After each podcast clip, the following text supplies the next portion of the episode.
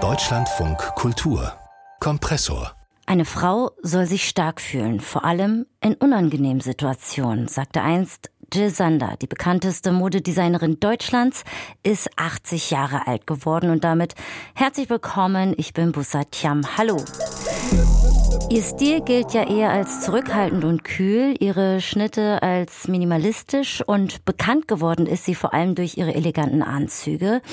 Ich sprach mit Maria Wiesner, Stilredakteurin der FAZ, hat gerade das Buch Jill Sander eine Annäherung herausgebracht über Emanzipation in einer doch männerdominierten Modewelt. Herzlich willkommen im Kompressor. Schön, dass Sie mich eingeladen haben. Vielen Dank. Ja, skizzieren Sie doch gerne nochmal Ihren Werdegang. Vor allem, äh, wie war die Situation für Frauen in den 1970er, 80er Jahren, die Karriere machen wollten? Ja, Jill Sander fängt da in einer Zeit an, als das für Frauen noch gar nicht normal ist, Karriere zu machen in der Bundesrepublik, also oder nicht mehr.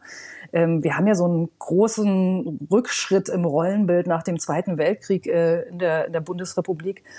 Ähm, da war ja die Weimarer Republik schon viel weiter gewesen. Und ähm, ja, Jill Sander ist in diese Nachkriegszeit reingeboren, wo es eigentlich für Frauen hieß, ähm, zurück an den Herd, zurück zu den Kindern.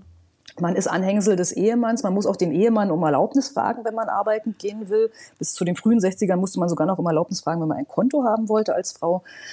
Also alles solche Sachen, die es nicht gerade einfach machen, äh, sich als Frau da durchzusetzen. Und sie ist aber schon die nächste Generation, die ganz andere Vorstellungen vom Leben hat. Also sie will kreativ sein, sie will ähm, ja, sich was Eigenes aufbauen. Sie möchte nicht in diesen starren Rollenbildern verharren, die ähm, die 50er ihr da so vorschreiben und die 60er ja auch noch. Und da gründet sie ähm, 1968 ihre erste kleine Boutique damals in Hamburg-Pöseldorf mit Kredit, ähm, nicht mit Geld der Eltern, sondern Kredit hat das eigene Auto dafür verkauft und fängt dann an, äh, von dort aus ja ein heute weltumspannendes Modeimperium aufzubauen.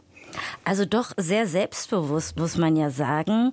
Ähm, hatte sie irgendwelche Vorbilder, also gab es Menschen, zu denen sie aufgeschaut hat, von denen sie sich hat inspirieren lassen, die sie sich sozusagen als Vorlage genommen hat, um sich durchzusetzen? Das hat sie nie so richtig gesagt. Was auf jeden Fall mit reinspielt, ähm, auch in ihr Design, ist das Bauhaus. Das hat sie kennengelernt, als sie in Krefeld ähm, Textilingenieurwesen ähm, da eine Ausbildung gemacht hat zur Textilingenieurin. Und ähm, ja, da hat sie auf jeden Fall die Designideen hergenommen, ähm, diese minimalistischen, eleganten Entwürfe, Form folgt einer Funktion äh, der Mensch steht im Mittelpunkt. Man entwirft möglichst schlicht und elegant und zeitlos, ohne großes Ornament. Das ist ja genau das, was ihre Mode dann ausmachte. Also das waren so die, die Vorbilder in der, in der Designtheorie, sage ich jetzt mal, die sie dann auch rübergeholt hat nach dem Zweiten Weltkrieg ins, ins Nachkriegsdeutschland. Und ja, vielleicht kann man so, das ist so etwas, was viele, mit denen ich gesprochen habe, wenn es so um die Einordnung ging ihrer, ihres Werks ähm, und, und sie ein bisschen als Künstlerin zu sehen, so ein bisschen Parallelen zu Coco Chanel sehen, die ja auch als eine der ersten Frauen sich in diesem sehr harten Modebusiness durchsetzen musste, auch schon sehr revolutionäre Entwürfe, Entwürfe für Frauen gemacht hat, also Hosen, kein Korsett mehr. Und das ist so ein bisschen die Tradition, in der ich sie auch einordnen würde. Mhm.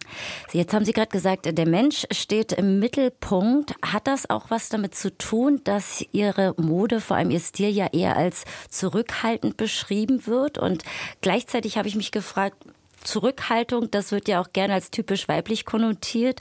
Trotzdem liegt gerade darin ja auch ihre Stärke. Wie passt das alles zusammen?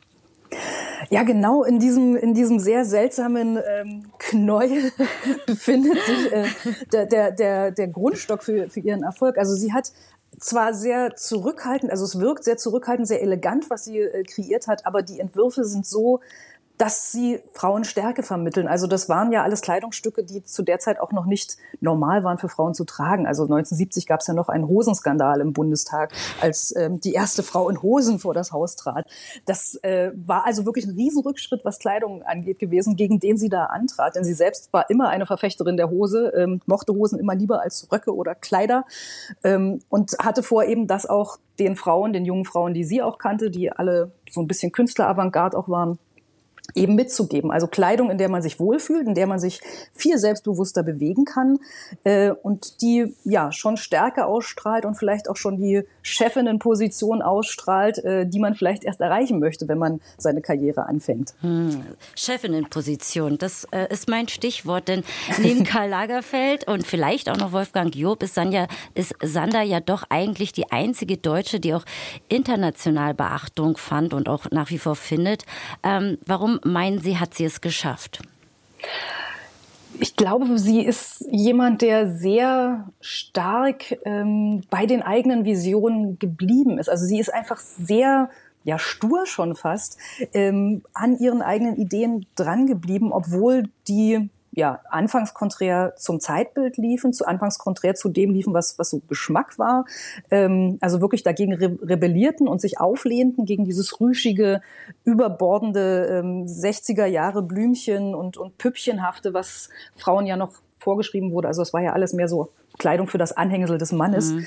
Dabei ist sie geblieben, obwohl eben diese Widerstände waren. Also sie musste am Anfang wahnsinnig oft ähm, erklären, was eigentlich ihre Mode soll, warum sie die so entwirft. Und das hat sich dann einfach irgendwann durchgesetzt, eben weil sie beharrlich dabei geblieben ist, dass das schön ist, zeitlos ist und genau ihrem Geschmack entspricht. Und das ist so ein, ja, ein sehr bewundernswerter Zug an ihr, sich nicht reinreden zu lassen in diese Ideen, sich nicht beirren zu lassen und da wirklich dabei zu bleiben. Und gleichzeitig ist sie eine sehr gute Geschäftsfrau gewesen. Also sie wusste, sie muss das Unternehmen auf mehreren Säulen aufbauen, ist ziemlich schnell äh, in den Beauty- und Parfummarkt mit eingestiegen, als eine der ersten in Deutschland auch. Also hat er diese dieses Parfum, was wir heute, glaube ich, jeder, jeder verbindet als mich. erstes Parfum, genau, mit, mit Dieser Duft, ne? Dieses genau. Flakon in weiß und dann, glaube ich, mit einer orangenen Aufschrift.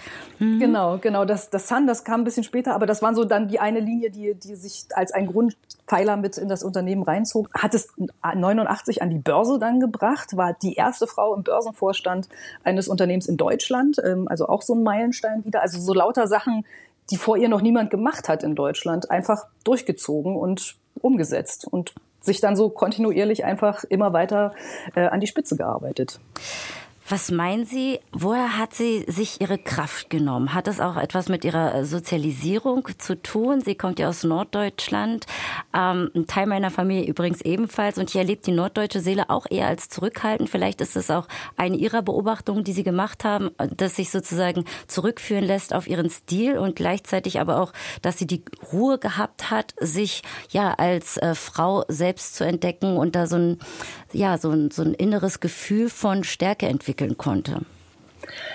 Das Norddeutsche ist etwas, was immer wieder mir Gesprächspartner für das Buch als Interpretation mitgegeben haben. Also, dass dieser Stil, dieses zurückhaltende, distinguierte, elegante, was heute so Quiet Luxury, glaube ich, ist mhm. als Trend, dass das etwas sehr Norddeutsches ist oder als sehr Norddeutsches wahrgenommen wird. Gleichzeitig, ja, vielleicht, wenn man so familiäre Prägung sich angucken will, sie sagte immer, dass ihre Mutter sie bei allem unterstützt hat. Also, als sie eben als Kind als erstes Hosen tragen wollte, gegen den Wunsch einer Lehrerin, die sie bitte im Kleid sehen wollte, hat die Mutter halt gesagt, gut, ich nähe dir die Sachen. Also da war, glaube ich, eine große Unterstützung, wenn man das so aus diesen wenigen Zitaten, die sie darüber fallen lässt äh, im, im Laufe der Jahrzehnte in Interviews, wenn man das so rausnehmen will, dann war da, glaube ich, viel Unterstützung für diese, diese in, in sich ruhen und seinen, seinen Ideen folgen schon aus der Familie mitgegeben. Und zum anderen, dieses ruhige Zurückhaltende ist, glaube ich, auch eher die, die öffentliche Seite. Sie konnte, so haben das mir Menschen erzählt, die mit ihr zusammengearbeitet haben, wahnsinnig viel Energie transportieren, wahnsinnig Leute von ihren Ideen überzeugen. Also wirklich eher so ein, so ein Unternehmertyp, wie wir das so aus Amerika kennen, so aus diesen klassischen Filmen. Äh, Leute, die halt mit ihren Ideen ankommen und dann ein ganzes Team einfach begeistern können von den Visionen, die sie haben. Also da war sie das komplette Gegenteil von dieser öffentlichen Person, die eher das, das Rampenlicht gescheut hat. Nun ist ja Ihre Mode, würde ich mal behaupten, nicht gerade die, die sich jeder Mensch leisten kann. Ich habe gerade mal nachgeschaut, eine Downjacke liegt aktuell bei 1800 Euro. Aber inwiefern war sie auch Inspiration oder stilprägend für andere, ja, Fast- oder auch Low-Fashion-Labels? Sie hat, wie ich schon sagte, die, die Mode so lange diesen Stil beibehalten, bis er dann irgendwann in so einem Mainstream ankam. Also in den 90ern mhm. wurde das ja wahnsinnig kopiert, dieser, dieser Minimalismus von, von sehr vielen unterschiedlichen Labels. Ähm, Gerade jetzt zum Schluss kommt aber auch nochmal in, in ihrer Karriere oder kam nochmal so ein Rückschluss äh, ähm, zu einer Ursprungsidee, die sie hatte, denn sie wollte ganz am Anfang Mode eben für Massenpublikum machen. Das hatte nicht funktioniert, weil sie dann festgestellt hat, das kommt nicht in der Qualität zurück, wie sie das wollte. Deshalb ist sie dann in die andere Richtung gegangen. Aber ganz zum Schluss, jetzt während der Pandemie, hat sie mit dem ähm, japanischen Fast Fashion Label Uniqlo zusammengearbeitet und da eine limitierte Kollektion rausgebracht. Und die Daunenjacken kosten dann nur 150 oder 200 Euro oder kosteten. Die sind natürlich mittlerweile alle vergriffen und man muss Vintage gucken, ob man die noch irgendwo kriegt. Aber die sind ähm, trotzdem von der gleichen Schneiderkunst geprägt, wie das auch ihre äh, Luxuslabel-Kollektionen waren. Aber das Unternehmen, äh, wenn ich das richtig gelesen habe, ist ja schon lange nicht mehr in Ihrem Besitz. Also vielleicht können Sie das nochmal beschreiben. Wie steht es heute um die Marke? Wer verantwortet sozusagen die Geschäfte? Jill Sander ist ähm, 1999 in einem Joint Venture mit Prada zusammengegangen. Das war so die Zeit in den 90ern, als so sämtliche großen Luxushäuser in Europa von, von diesen Konglomeraten aufgekauft wurden, die wir heute kennen, so Kering, LVMH, die so alles äh, mittlerweile aufgeteilt haben in diesem Marktbereich. Ja, wechselte dann ab und zu nochmal die Hand und äh, Jill Sander gehört, also die Marke an sich gehört heute zu OTB, OTB, einem italienischen Luxuskonzern. Da gehört so Marni, Diesel, äh, Marti Magella mit dazu, also so ähm, italienische, äh, belgische Luxusmarken.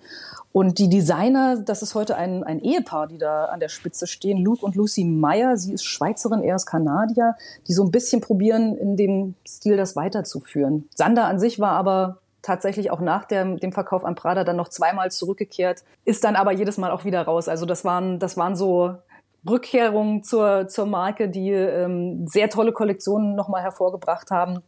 Aber irgendwann hat sie dann aus, zum letzten Mal dann aus privaten Gründen das, äh, das ruhen lassen und heute, ja, führt die, führt die Marke eben oder, oder designt die Marke dieses, dieses Ehepaar. Apropos äh, aus privaten Gründen, man weiß sehr wenig über ihr Privatleben. War das auch Teil ihrer Inszenierung oder was Intrinsisches, dass sie gesagt hat, ich trenne strikt äh, das Geschäft vom Privaten? Ich glaube, sie war da wirklich noch so ein, so ein alter Unternehmertyp, wie wir das heute gar nicht mehr kennen und gar nicht mehr ja so nachvollziehen können in der Zeit von Social Media, wo gefühlt jeder ja sein, sein Schlafzimmer sogar ablichtet und öffentlich stellt. Und sie hat da wirklich noch dieses ganz, diese ganz klare Trennung, von der Sie gerade sprachen. Öffentliche Person, private Person. Und über die private Person weiß man fast nichts. Und da hat sie auch in den Interviews, die ich finden konnte im Laufe der Jahrzehnte in Archiven, fast nie etwas an die Öffentlichkeit kommen lassen. Also wir wissen, sie gärtnert gern, sie hat ähm, auf dem Gut, was sie am Plöner See in Norddeutschland hat, einen großen Garten im englischen Stil angelegt. Ähm, wir wissen, sie hat äh, moderne Kunst gesammelt ähm, und auch Künstler unterstützt. Sie mag schnelle Autos, schöne Autos. Und das ist auch so ziemlich alles, was wir über die Privatperson wissen. Modikone Jill Sander ist 80 Jahre alt geworden und anlässlich ihres Geburtstags sprachen wir über ihre Karriere und Chancengleichheit mit Maria Wiesner, Autorin des Buchs Eine Annäherung. Mehr Kompressorinhalte, keine Folge verpassen, gelingt, indem Sie unseren Podcast abonnieren.